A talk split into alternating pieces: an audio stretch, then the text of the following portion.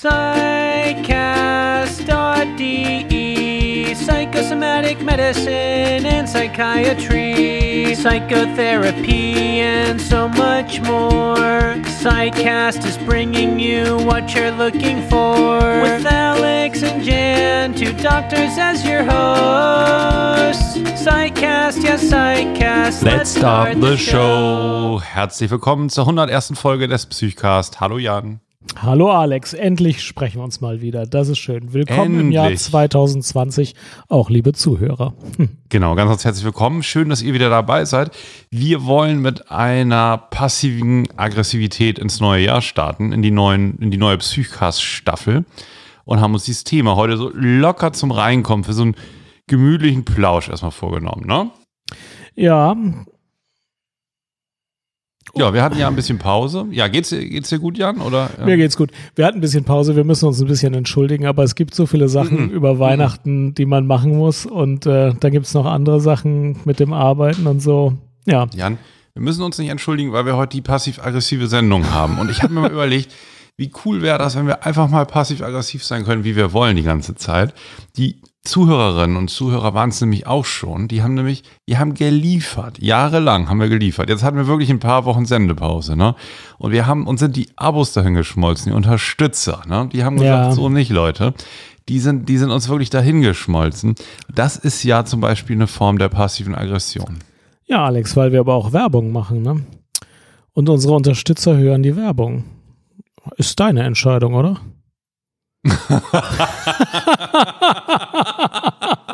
Ich, hab, ich muss wirklich sagen, ich habe dich, ich habe so überlegt, ob wir heute aggressiv sein können. Und dann dachte ich, Kannst du das überhaupt? Ich glaube wirklich, du bist in der Seite wirklich so unbefleckt. Du hast so eine weiße Weste. Ich bin so schwach so, in passiv-aggressiv. Ich ja, du bist da so direkt über mich. Du kannst das, glaube ich, kaum. Nee. Ich dachte eben, ich, wirklich, ja, das, Du dachtest das eben, ich meins ernst, bis du merktest, das, sowas kriege ich nicht über die Lippen normalerweise. Kann nicht sein, genau. Doch ich, nicht mein Ich krieg das auch nicht hin. Ich krieg das nicht hin. Ich versuche das manchmal, aber hm. ich schaffe das, ich schaff das einfach nicht.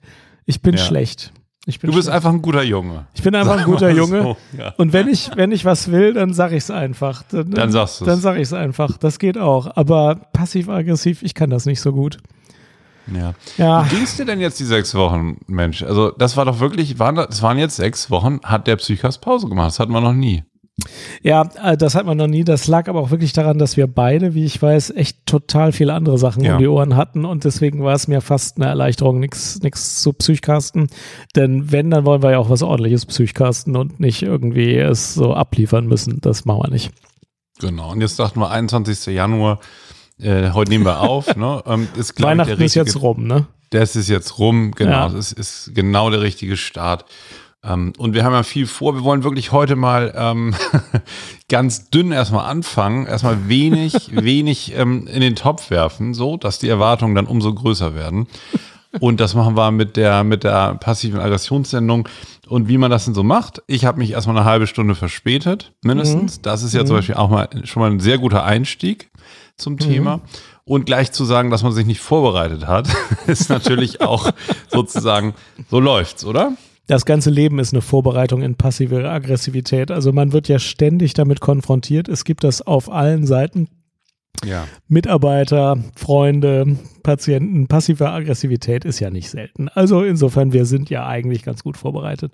Die Frage ist nur, wie wir es sortieren. Sollen wir mit deinen Lieblingsformen von passiver Aggressivität anfangen? Können wir machen. Wir können mal so zusammentragen, vielleicht woran man die eigentlich erkennt, weil ähm, das Schwierige an dem Thema ist ja, dass man die nicht ohne weiteres so identifizieren kann. Ja, also sie haben natürlich so Gemeinsamkeiten. Zum Beispiel, es wird eigentlich nichts konkret in den, ins Feld geführt als Kampf. Und trotzdem wird deutlich gemacht, dass der andere die Verantwortung für irgendwas, was nicht läuft, bei einem selbst sieht. Also nicht der, der das sagt, äh, trägt die Verantwortung, sondern man selbst ist irgendwie schuld, dass irgendwas nicht läuft. Ähm, und das macht er, indem er wenig, wenig sagt oder wenig tut, aber deutlich macht, ja, ich, ich bin hier Opfer deiner, deiner Schuld. Ja. Vielleicht die ersten für so ganz kleine Alltagsbeispiele, weil manchmal sind die, finde ich, fast, da wird es fast klarer. Ähm, was ich häufig habe, ich, ich kaufe häufig bei so einem Bäcker ein, ne? ja. So runde Beträge. Also, also ich Franzbrötchen 87 Cent und mhm. Schrippe irgendwie 18 Cent. Dann kommt da sowas wie, wie 1,84 raus ja. oder so, ne? Und wenn ich dann äh, 2 Euro gebe, so dann stöhnt manchmal die Verkäuferin schon so ein bisschen und sagt dann so, ja, haben sie irgendwie vier Cent oder so. Mhm. Und wenn ich die dann nicht habe, dann ist sie so total unzufrieden und ähm, schiebt sozusagen dieses Geldwechselproblem, was die sich aber diesen krummen Beträgen halt ständig haben, so auf den Kunden ab. Das ist halt so ein ja, ein winziges Beispiel. Erstmal. Nee, das ist ein sehr wichtiges Beispiel, weil äh, jetzt muss man ja nicht nur diese sechs Cent irgendwie zusammenkramen, die man nicht hat, sondern man muss auch noch äh, den äh, Kassenbeleg ablehnen. Also man hat wirklich genau. viel Leid beim Schrippenkaufen. Also wir in Köln kaufen ja keine Schrippen, aber beim mhm. Bäcker war ich heute auch, hatte auch wieder kein Kleingeld und fühlte mich auch wieder schlecht. Und ich denke mir jedes Mal, nehmt einfach 50 Cent fürs Brötchen, das ist mir egal, ja. Aber nehmt einfach irgendeine Summe, die sich am Schluss nicht auf diese Centbeträge rundet. Oder nehmt endlich mal Kreditkarten, wie inzwischen mein Lieblingsbäcker, der nimmt das jetzt auch. Aber einfach Bargeld mit Centbeträgen ist schlimm. Ja, und das passiv-aggressive ist dann nicht zu sagen, Sie müssen jetzt vier Cent haben, sonst kriegen Sie die Brötchen nicht. Oder ich kann ja. ihn wechseln. Ich, das ist nämlich mein Beruf. Also ich muss Brötchen verkaufen, ich muss das Geld annehmen.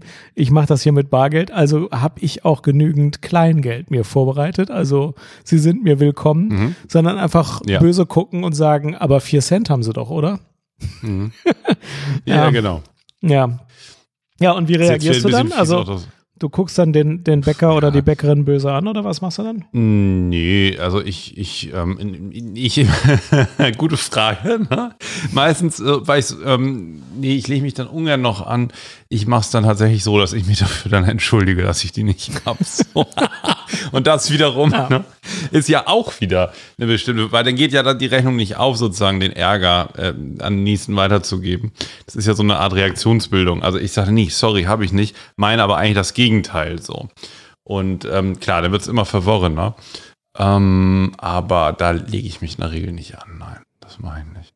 Ja, dann gibt's die, die gleiche Nummer in etwas bedeutsamer. Also beispielsweise, man bittet jemanden etwas zu tun, was er jetzt qua seines Berufes auch tun muss.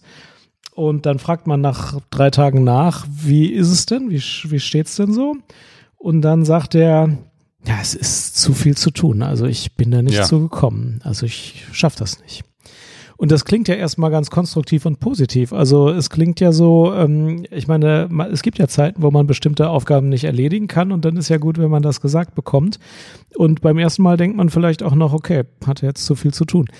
Aber da gibt es halt die Leute, die immer so. So wie wir vorhin mit dem Psychcast, warum wir nicht Psychcasten ja, genau. konnten. Ne? Halt genau, wir hatten so viele mhm. Sachen zu tun, die so wichtig waren, ja. Ja, aber dann gibt es halt Leute, wo das ein Muster ist, die immer sagen, ja, das konnte ich nicht machen. Also sie ja. haben mir einfach zu viele Aufgaben gegeben und man denkt sich, tja, ich persönlich glaube nicht, dass es zu viele Aufgaben sind. Es ist die richtige Menge an Aufgaben. Es ist genau die gleiche Menge an Aufgaben, die andere auch haben. Und dann ist die Aussage, naja, das konnte ich nicht machen. Sie wissen ja, hier ist so viel zu tun hat eine gewisse Form von passiver Aggressivität. Eigentlich wäre es ja richtig, der Mitarbeiter würde von selber kommen und sagen, passen Sie auf, Sie haben mir vor drei Tagen eine Aufgabe gegeben, ich schaffe das diese Woche nicht, ich würde vorschlagen, ich mache es nächste Woche. Damit könnte man ja umgehen. Das wäre ja mit offenem Visier gekämpft und würde einfach das Problem benennen und eine Lösung vorschlagen. Aber so ist so, ja, wenn Sie mich natürlich immer in die Überforderung treiben, na, es ist Ihr Problem, dass das dann nicht klappt. Und dann hängt man da so rum und denkt sich, äh, eigentlich habe ich nicht das Problem, eigentlich, eigentlich, eigentlich ist alles in Ordnung gewesen, was ich gemacht habe, aber jetzt werde ich als der Täter dargestellt. Ja, gerne werden, wird das auch noch weiter ähm, unkenntlich gemacht, so dass Aufgaben zum Beispiel teilweise angefangen werden. Ja.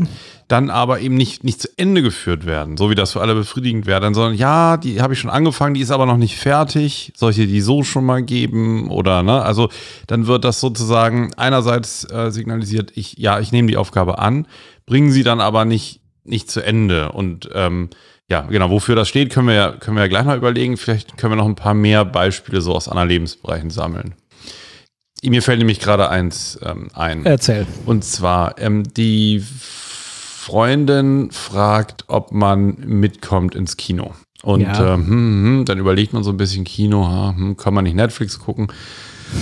Und dann sagt man aber, um, um sich da jetzt nicht groß auseinanderzusetzen, na gut, ich komme mit ist dann aber beim, beim Fertigmachen ja. und beim Taschepacken so langsam, dass man schon irgendwie nur kurz vor knapp da ist. Und bei der Filmauswahl steht man dann da, ah, den, nee, den stelle ich mir langweilig vor und den auch nicht. Und dann drömelt man rum, ne, ja. ehe der Film beginnt und dann ähm, lässt man es sozusagen vor die Wand fahren, das Ganze. Ja.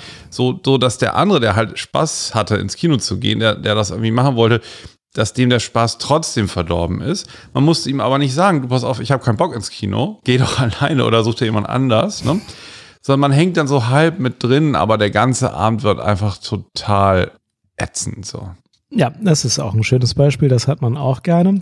Und das schlankste Beispiel ist einfach, der andere macht gar nichts obwohl es jetzt einfach hilfreich wäre, irgendwas zu tun, sondern guckt verdrießlich und äh, nimmt einfach keine Handlung auf. Man bespricht irgendwas, eine andere tut und sagt gar nichts und guckt nur, guckt nur verdrießlich. Dann weiß man auch, ja, ich, ich weiß nicht, wogegen ich hier kämpfen soll, aber irgendwie geht's nicht vorwärts. Ja. Ja.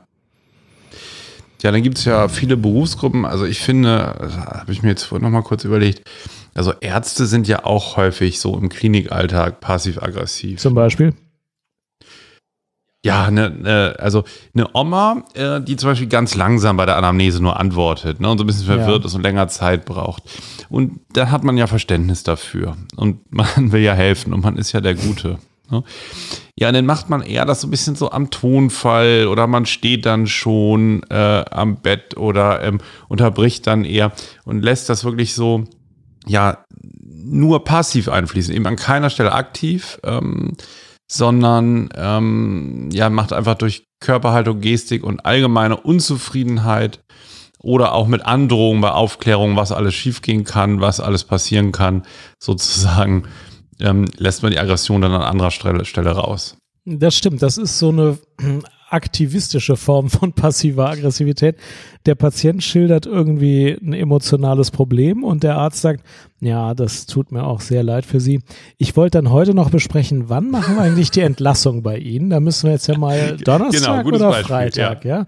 Das ja. wirkt nicht passiv-aggressiv, weil man ja in die Aktivität sich stürzt, aber eben eine, die das andere jetzt platt bügelt und dadurch ist es auch passiv-aggressiv. Es ist halt dem Kampf ausgewichen, aber ja.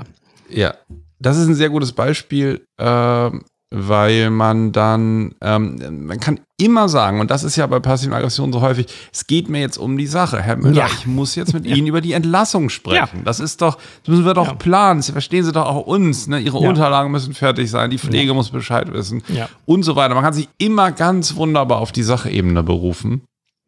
Und äh, genau, deswegen finde ich das auch ein sehr. Was auch gut geht, ist, dass man dann einfach ähm, Patienten oder überhaupt Leute, mit denen man einen Konflikt vermeidet, eher dann so nach hinten schiebt, weil man die gerade dann eben nicht schafft oder vergisst oder noch einen anderen Notfall davor hat, ne? Oder mhm. ganz alltäglich in der Arztpraxis die Patienten eben ein bisschen länger warten lässt, so, ja. um die so ein bisschen ne, indirekt zu bestrafen dafür, dass sie jetzt vielleicht schon wieder da sind, zum dritten Mal im Quartal vorbeikommen.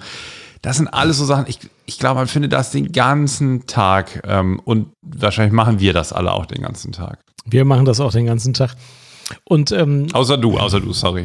Das ist wirklich die einzige Ausnahme, die ich kenne. Ja, ich, also ich überlege tatsächlich die, die ganze Zeit, was die häufigste Form ist, die ich mache. Also ganz vereinzelt überlege ich mir, wenn alle das machen, muss ich das auch hin und wieder machen. Wenn man zu irgendwas gar keinen Bock hat, dann wird man irgendwie dazu eingeladen und dann kommt man einfach nicht und sagt, ja, ich hatte einen Termin, es tut mir sehr. Das mache ich schon ja. vereinzelt auch. Normalerweise ist es meine Art zu sagen, wissen Sie was, ich glaube, das ist nicht gut, dass wir das machen, das ist irgendwie Zeitverschwendung oder ineffektiv oder wir machen es anders. Aber manchmal denke ich mir auch, heute komme ich einfach nicht. Das geht auch mal. Also das mache ich, das ich, ich ja. muss das ein bisschen üben, ich muss mich ein bisschen überreden dazu. Ich mache es auch nur, wenn es mir angemessen scheint, aber das mache ich manchmal. Was ich gerne mache ist, das ist aber auch schon, das ist gar nicht so richtig passiv, aber auch schon ein bisschen. In meinem Umfeld gibt es viele Menschen, die es nicht mögen, wenn man seine Kaffeetassen überall rumstehen lässt, rumstehen, rumstehen lässt, ja. Ja, und die nicht abräumen und nicht ja. abwäscht und so. Das ist immer wieder auch mal ein großes Thema so in meinem ja, mhm. weiteren sozialen Umfeld, gar nicht mal im allerengsten Umfeld. Und mhm. dann mache ich das gerne, dass ich da einfach fünf Tassen mal in die Spüle stelle.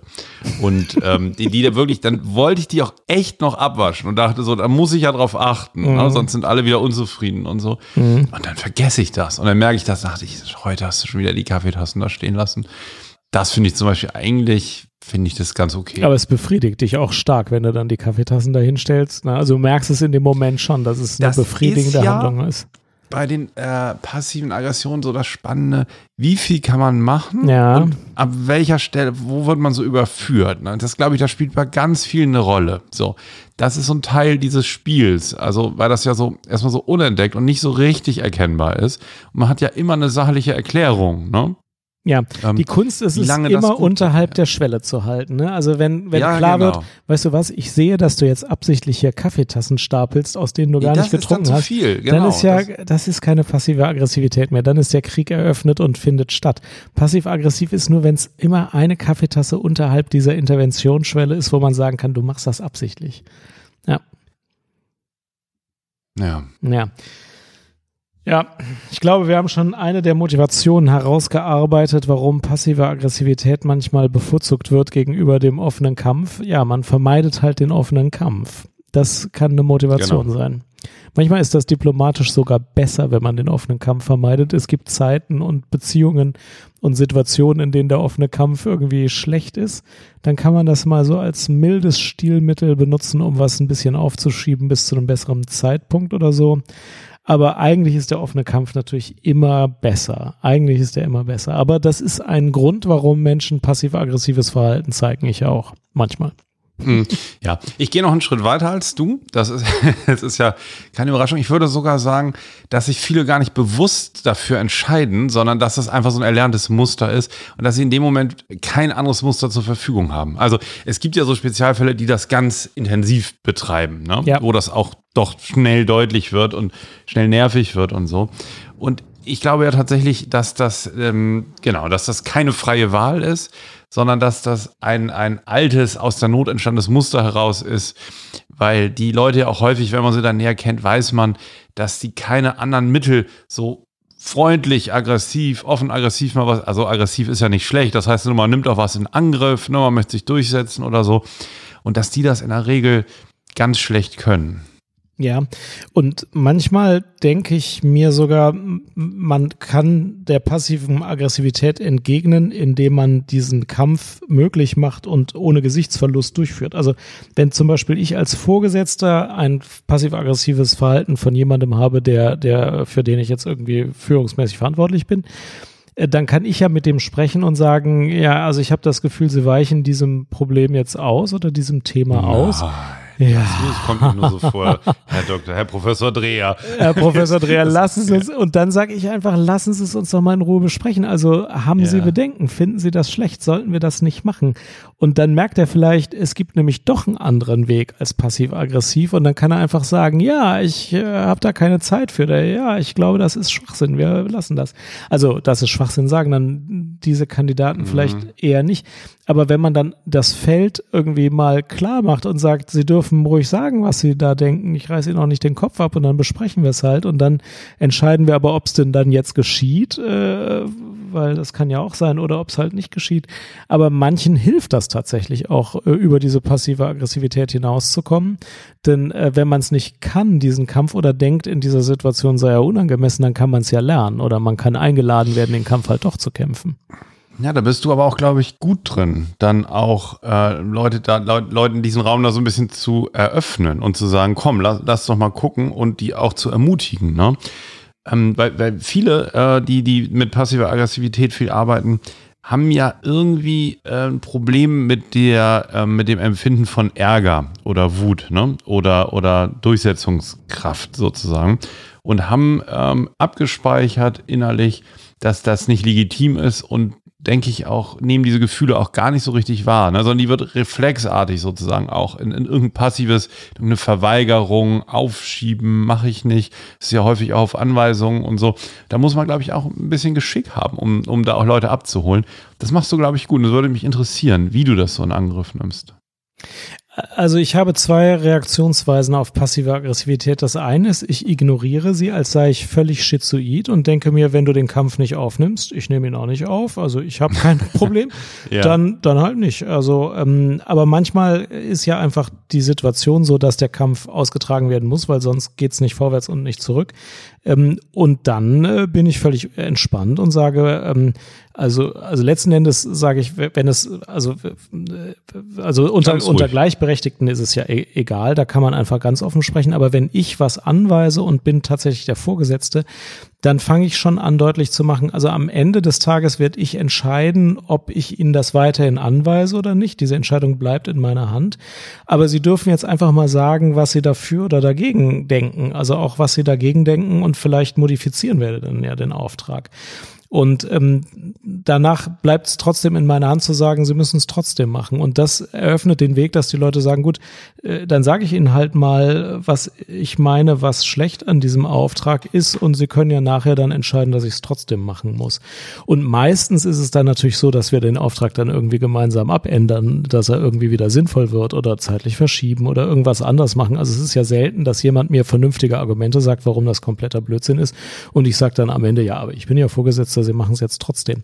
Ähm, aber einfach dieses Feld zu öffnen, dass, dass jetzt die Personen keinen Schaden nehmen und dass man auch den Sinn eines Auftrages in Ruhe besprechen kann, das fällt mir immer ganz leicht und ich wundere mich immer, warum ich da Hilfestellung geben muss. Ich finde, man kann ja jedem sagen, was man jetzt irgendwie nicht so gut findet, ohne dass der jetzt hintüberfällt. Aber ich, äh, also das, was du meinst, ist, das merke ich immer wieder, dass ich das mache, dass ich sage, ja, dann, dann erklären Sie mir doch, warum das jetzt eben aus Ihrer Sicht nicht gut ist. Äh, erzählen Sie es mir doch einfach mal. Ich finde das nicht so schwierig, aber das ist einer der, der, also mein liebster Umgang mit passiver Aggressivität, ja. Mhm. Ja. Ja. Das ist, glaube ich, ganz gut, ähm, auch, ähm, also in der psychosomatischen Medizin, also typische äh, Patienten mit somatoformen und Somatisierungsstörungen, ja. ja. die schon viele Ärzte abgeklappert haben, haben ja äh, auch ganz häufig, ähm, bringen die ja auch eine sehr äh, ausgeprägte äh, passiv-aggressive Haltung mit, ne, indem sie ganz viele medizinische Befunde haben und dann dazu neigen zu sagen, ähm, hier sind die, sie sind jetzt der Arzt so und ich weiß überhaupt nicht, was mit mir los ist, aber sie müssen mir jetzt unbedingt helfen. So. Also da auch die, den eigenen Verantwortungsteil vielleicht jetzt gut zuzuarbeiten, Informationen zu geben, Zeit zu geben oder so, der wird ja häufig bei passiver Aggressivität nicht wahrgenommen, ne? Die, die eigene Verantwortung. Mhm. So. Und das finde ich ja auch immer wieder so ein, so ein Fingerspitzengefühl, sich einerseits jetzt nicht sozusagen auf so einer oberflächlichen Ebene zu verhakeln, zu verkanten, äh, und gleichzeitig nicht die ganze passive Aggressivität in sich aufzunehmen, weil das ist ja auch was, was passieren kann. Ne? Also, du hast eben gesagt, dieses Ignorieren oder nicht darauf eingehen, das kann man ja bis zu einem gewissen Grad aushalten, aber passive Aggressivität ist ja schon Aggressivität, sie erreicht einen ja. Ne? Und es ist ja häufig diese, ab, diese, diese abgewehrte Aggressivität des Absenders. Mhm. So. Also irgendein Umgang muss dann damit her und das, das finde ich schon ähm, gar nicht so leicht. Ja, bei Patienten ist es oft schwieriger, weil da die Deutungshoheit ähm, bei dem Patienten liegt. Also ein typisches ja, Beispiel ist, der Patient sagt, äh, ich habe starke Rückenschmerzen, ich kann mich eigentlich nicht bewegen. Ich sage ihm, ja, in meiner Erfahrung nach ist es gut, wenn Sie trotzdem an der Bewegungstherapie teilnehmen, machen Sie ein mildes Programm, machen Sie hier Bewegungstherapie mhm. Im Sitzen versuchen Sie es mal, es hilft meistens. Und dann kommt der Patient am nächsten Tag zu mir und sagt, ja, ich konnte das Bett äh, am Nachmittag gar nicht mehr verlassen. Sie haben ja gesagt, ich sollte äh, mich bewegen und jetzt. Äh, das war genau das Falsche, Herr Professor Dreher. Jetzt, Herr ja. Professor Dreher, äh, Disclaimer, ich bin nicht Professor. Jetzt, Herr Professor Dreher, äh, ist es ähm, zehnmal so schlimm. Ich habe jetzt Schmerzen der Skala 9 auf der Skala 10. Aber wenn Sie das sagen, dann gehe ich morgen natürlich wieder zur Bewegungstherapie, Herr Dreher. ja, das ist ein gutes Beispiel. ja, das habe ich mir auch nicht ausgedacht. Das erlebe ich ja. natürlich hin und wieder. Und dann ist es schwierig, weil die Hoheit darüber, ob einer Schmerzen hat, hat ja der Patient. Ich kann ja, ja nicht sagen, sie haben keine Schmerzen, das ist nicht so. Und die Hoheit darüber, eine Kausalität herzustellen, die hat auch der Patient. Der sagt dann nach der Bewegungstherapie ist schlimmer geworden. Wer bin ich zu sagen, jetzt machen Sie morgen wieder Bewegungstherapie? Ich kann ja nur sagen, meiner Erfahrung nach ist es meistens hilfreich, aber der Patient sagt dann, aber mir war es nicht hilfreich. Aber gleichzeitig habe ich das Gefühl, ja, aber dann muss man vielleicht irgendwie eine andere Bewegung machen oder irgendwie. Aber ich gehe jetzt nicht ab von, wer Rückenschmerzen hat, sollte nicht im Bett liegen, sondern sollte sich bewegen. Außer er hat jetzt einen Lendenwirbelkörperfraktur, ja. Aber irgendwie, ähm, ja, was macht man denn da jetzt, Herr, Herr Psychosomatiker, Professor Kugelstadt? Was raten Sie mir in diesem Fall? Ja, ja, genau.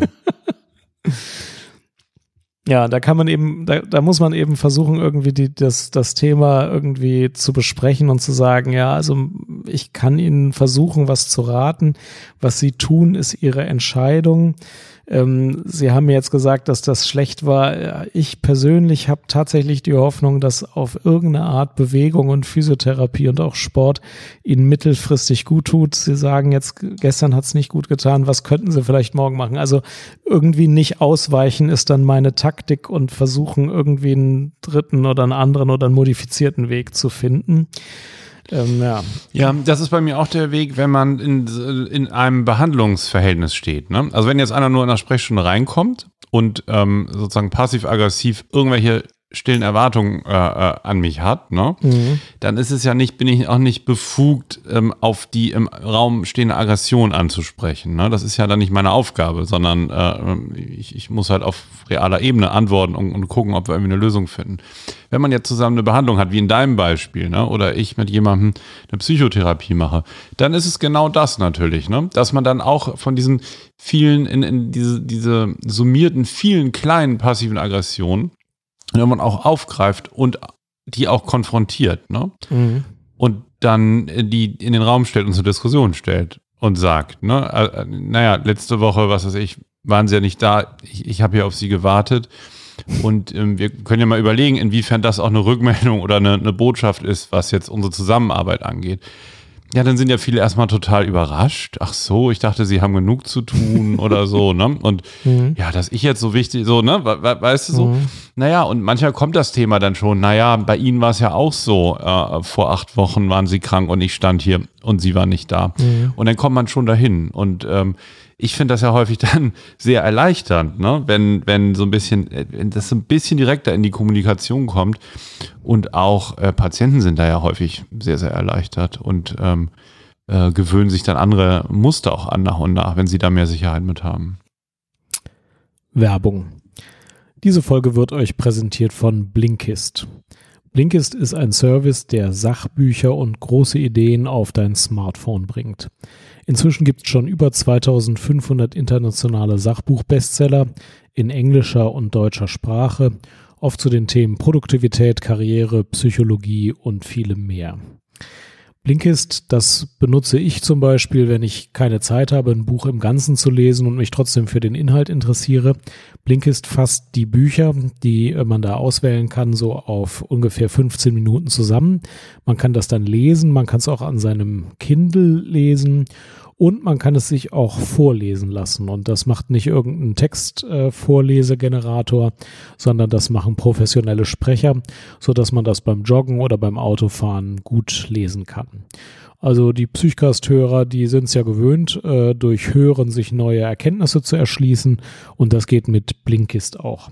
Ich habe mir als nächstes Buch vorgenommen, mit Ignoranten sprechen zu hören äh, und das ist ein Buch, da weiß ich noch nicht, ob ich das als ganzes Buch lesen will, aber die Inhalte, die möchte ich schon ganz gerne mal hören und deswegen höre ich das mal als erstes bei Blinkist.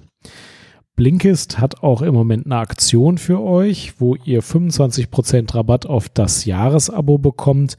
Ähm, surft mal vorbei auf blinkist.de slash psychcast. Da schreibt man b-l-i-n-k-i-s-t.de slash psychcast. Nochmal blinkist.de slash psychcast. Vielen Dank für die Unterstützung und Ende der Werbung. Ja, ja, ja. Ja, ja, Jan, ne? ja, ja heißt. ja, ja. ja. ne, also, was gibt es noch an, an Umgangsweisen mit passiver Aggressivität? Also, es immer wieder explizit ansprechen. Ich bevorzuge diese Lösung. Also, dieses, ich wollte sie nicht belästigen mit, oder ich, sie haben ja sicher so. Ich möchte wirklich nicht stören, aber. Ja. Genau, da denke ich mir auch immer, das kann ich dann schon selber entscheiden, ob ich jetzt diese Zeit dafür aufwenden möchte oder nicht. Sagen Sie einfach, was los ist, dann kann ich ja sagen, ich habe da keine Zeit für, was meistens nicht der Fall ist. Ja. Oder dass ich sage, Jan, Mensch, du hast ja neulich ein tolles, äh, tolles Video gedreht für unseren YouTube-Kanal. Sag mal, hast du das eigentlich alleine geschnitten? Siehst du, da bin ich wirklich so schizoid, da verstehe ich gar nicht, was die passive Aggressivität ist. Das, ähm, ich fühle mich jetzt wie Sheldon Cooper ein bisschen, ähm, der nicht versteht, worum es geht. Also du, du meinst, das wäre dann ein Beispiel für, es ist nicht gut geschnitten gewesen? Nee, dass, dass ich dir es nicht zugetraut hätte. Ach so. Dass ich sagen, dass ich sagen ja. wollte, das ist so gut geschnitten, das kann ja. ja. nicht von dir sein. Aber ich bin halt auch so naiv, dass ich passive Aggressivität auch oft nicht verstehe und dann einfach auf der konkretest möglichen Ebene antworte, ja, das habe ich allein geschnitten. Ja, du bist halt blond und blauäugig. Genau. Das ist doch super, Jan. Ja. Weil dadurch hast du wirklich wenig Probleme und wenig ja. Stress. Und da beneide ich dich. Ja, und entweder bin ich es, weil ich so geboren bin, oder ich mache es absichtlich und denke mir, wenn du was sagen willst, sag's doch. Ich habe ja zwei Ohren, ich höre es ja dann. Das, das gibt's auch. Also, und manchmal weiß ich auch nicht, auf welcher Seite ich gerade hänge. Ja. Mhm. Wer, wer heute jetzt noch hier aggressiv ist, ist ein bisschen die Skype-Zentrale, weil war einiges. Bist du noch da? Ich höre dich, ja. Ja, ich habe dich jetzt eine Zeit nicht gehört, aber du hast absolut recht. Ja, glaube ich auch. Vermute ich auch. Wie, Jan, wie machen wir? Vielleicht nochmal, genau, schreibt uns doch mal ähm, in die Kommentare oder, oder bei Twitter unter äh, äh, Hashtag passiv vielleicht. Mhm. Ähm, wie, wie, was so vielleicht heute, am heutigen Tag, wenn ihr die Sendung hört, was ihr für ähm, passive Aggressionen abbekommen habt. Vielleicht nur eine Kleinigkeit, würde mich mal voll interessieren, so kleine Sequenzen irgendwie. Ja. Wirklich viele schöne Sachen. Genau. Hast du eine Fundsache der Woche? Ich kann mir gleich eine überlegen, ja. Überleg dir mal eine. Ich habe eine. Meine Fundsache der Woche ist digitales Aufräumen. Oh ja. Muss man immer mal wieder machen. Ja, man guckt sich seine Ordner an und ordnet alles, äh, was aus dem Jahr 2019 ist, in den, Jahr, in den Ordner 2019 und die anderen Jahre sind ja in den anderen Ordnern, dann sieht man in dem jeweiligen Ordner nur die neuen Dokumente. Die, also dann hat man halt den Ordner Apotheke oder so und dann sieht man nur die neuen Sachen. Das ist schon mal gut. Dann schmeißt man Sachen weg, die man nicht mehr braucht. Und dann, das letzte YouTube-Video war ja zu Mendeley, dem, dem Artikelverwaltungsprogramm. Dann sortiert man seine PDFs, ja, das dass man gut. was findet. Ich habe nämlich heute bestimmt eine Stunde lang äh, Artikel sortiert und nachher habe ich mich besser gefühlt. Also man muss ja mit den Gegenständen Ordnung halten, sonst kann man nicht sauber denken und man muss auch mit seinen Dateien ein bisschen Ordnung halten und den ganzen Plunder wegschmeißen. Und neues Jahr ist immer gar nicht schlecht guckt man vom Ja, ja nochmal langsam Ordner. bitte. No, nochmal langsam. Ja. Was, was, was ist wie digitales Aufräumen? Digitales Aufräumen geht so. Du musst ja alles chronologisch sortieren, weil das ist die, die einzige Sortierungsrichtung, die, die es gibt. Also du hast ja Ordner in deinem Leben, mhm. zum Beispiel Apotheke und Hygiene und, und Personal mhm. oder so.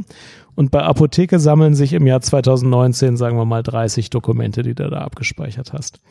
Und wenns Jahr rum ist, legst du einen Ordner an 2019, da tust du dann in dem Überordner Apotheke, ist ja 2016, 2017, 2018 und dann die ganzen einzelnen Dokumente von 19, dann tust du die von 19 da rein und schmeißt aber die weg, die du nicht mehr brauchst. Da irgendwie im Januar irgendeine, irgendeine Information, äh, Aspirin ist nicht lieferbar, brauchst du es später nicht mehr, wirfst du dann weg. Und dann tust du noch fünf Dokumente, die du später noch brauchst, in den 2019 Ordner und dann ist wieder Ordnung.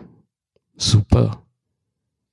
Wie in den, ich, ich verstehe, ich, ich lösche da nie was. Wieso? Ja. Das ist doch, ich gucke da doch nie mehr rein und fertig, ja, oder? Nee, genau, es ist falsch. Musst löschen und musst nur die. Meinst du E-Mail-Ordner? Nein, E-Mails nicht so, irgendwelche Sachen, die du abgespeichert hast in deinem Dateisystem.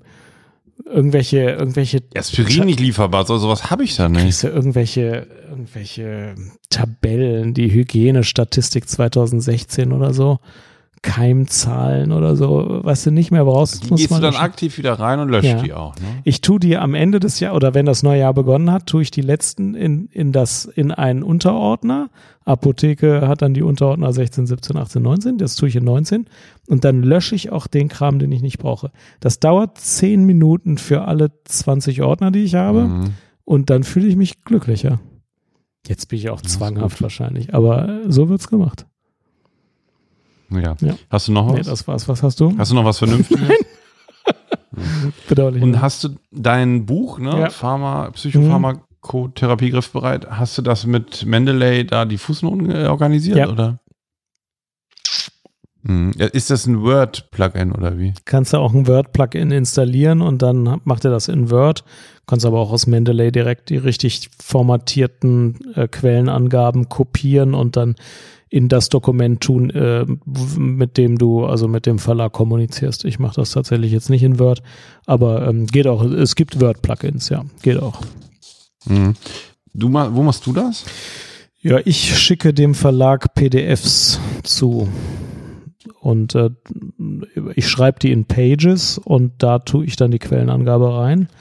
In Pages schreibst du das. Mhm. Und dann schicke ich ein PDF und der Lektor kopiert sich aus dem PDF dann die Änderung heraus und fügt die dann in ein Word-Dokument ein. Der Verlag nämlich benutzt Word. Mhm. Ja. Sag mal, was glaubst du eigentlich, warum passive Aggressivität so verbreitet ist?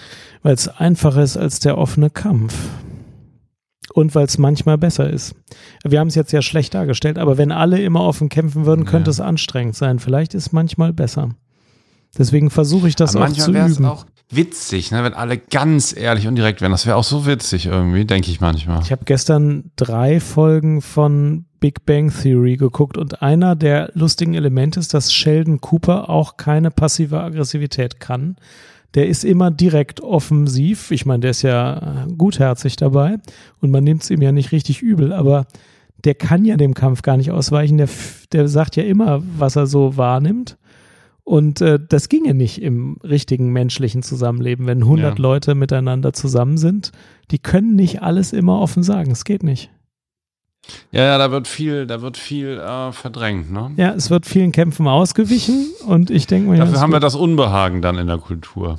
Ja, Das Unbehagen, dass die Aggressivität unter der Oberfläche schmort. ja die, die Kunst ist halt, das nicht zu kämpfen, was nichts bringt und das mit Höflichkeit und Lügen und passiver Aggressivität abzuhandeln, während die Kämpfe, die wichtig sind, die dann auszutragen und das ganz freundlich, Mhm. glaube ich.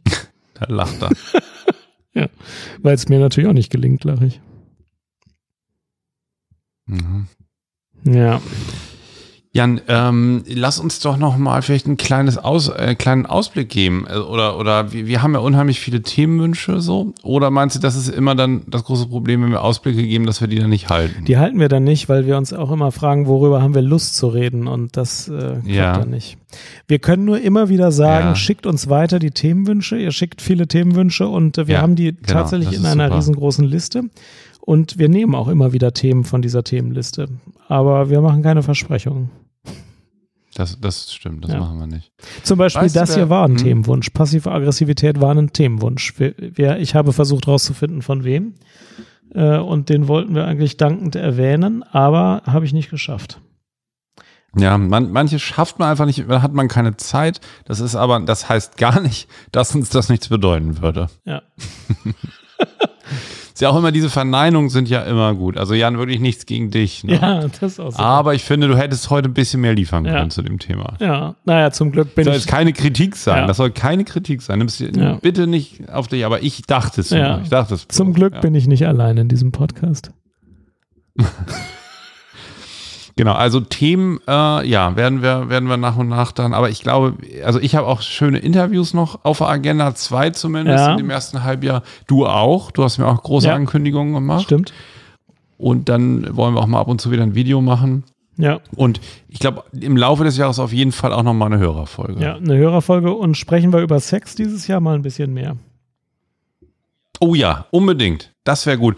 Dass wir uns ein bisschen, ähm, bisschen noch in den Charts halten können. Weil man wird ja auch Psychiater und Ja. Psychosomatiker, um relativ viel über Ja. Sex sprechen zu können. Ja, Und Clickbait-mäßig ist es gut. Ja. Ich habe mir ja, auch vorgenommen, dass wir wirklich mehr in die, in die Tabuthemen gehen. Ich sag mal, jetzt Ja. ganz grob, was mir einfällt, die großen Tabus der menschlichen Psyche. Sex, Hass, Neid, Gier, Krankheit, Tod, Drogen. Das finde ich, das sollte eigentlich so ein bisschen äh, unser Weg sein. Was, was hältst du Wir haben ein davon? Programm, Alex. Das, das kann unser Fokus 2020 werden. Ja, und jeder, der bloggt, meine Fundsache, ne? oder jeder, der äh, auch ein Psycho Psychopharmakotherapie-Buch schreibt, jeder, der bloggt oder, oder irgendwie Stories schreibt, ähm, finde ich sehr gut. Habe ich schon ganz lange, aber habe ich mal wieder reingeguckt, das Buch Solstein über das Schreiben. Ich weiß nicht, ob du das kennst. Nee, ist das dein Fundstück ähm, jetzt? Das ist mein Fundstück. Ja, das ist der absolute Klassiker ähm, übers Texte verfassen. Zollstein über das Schreiben. Ich habe das aus dem 2001 Verlag, das gibt es aber auch in anderen Auflagen.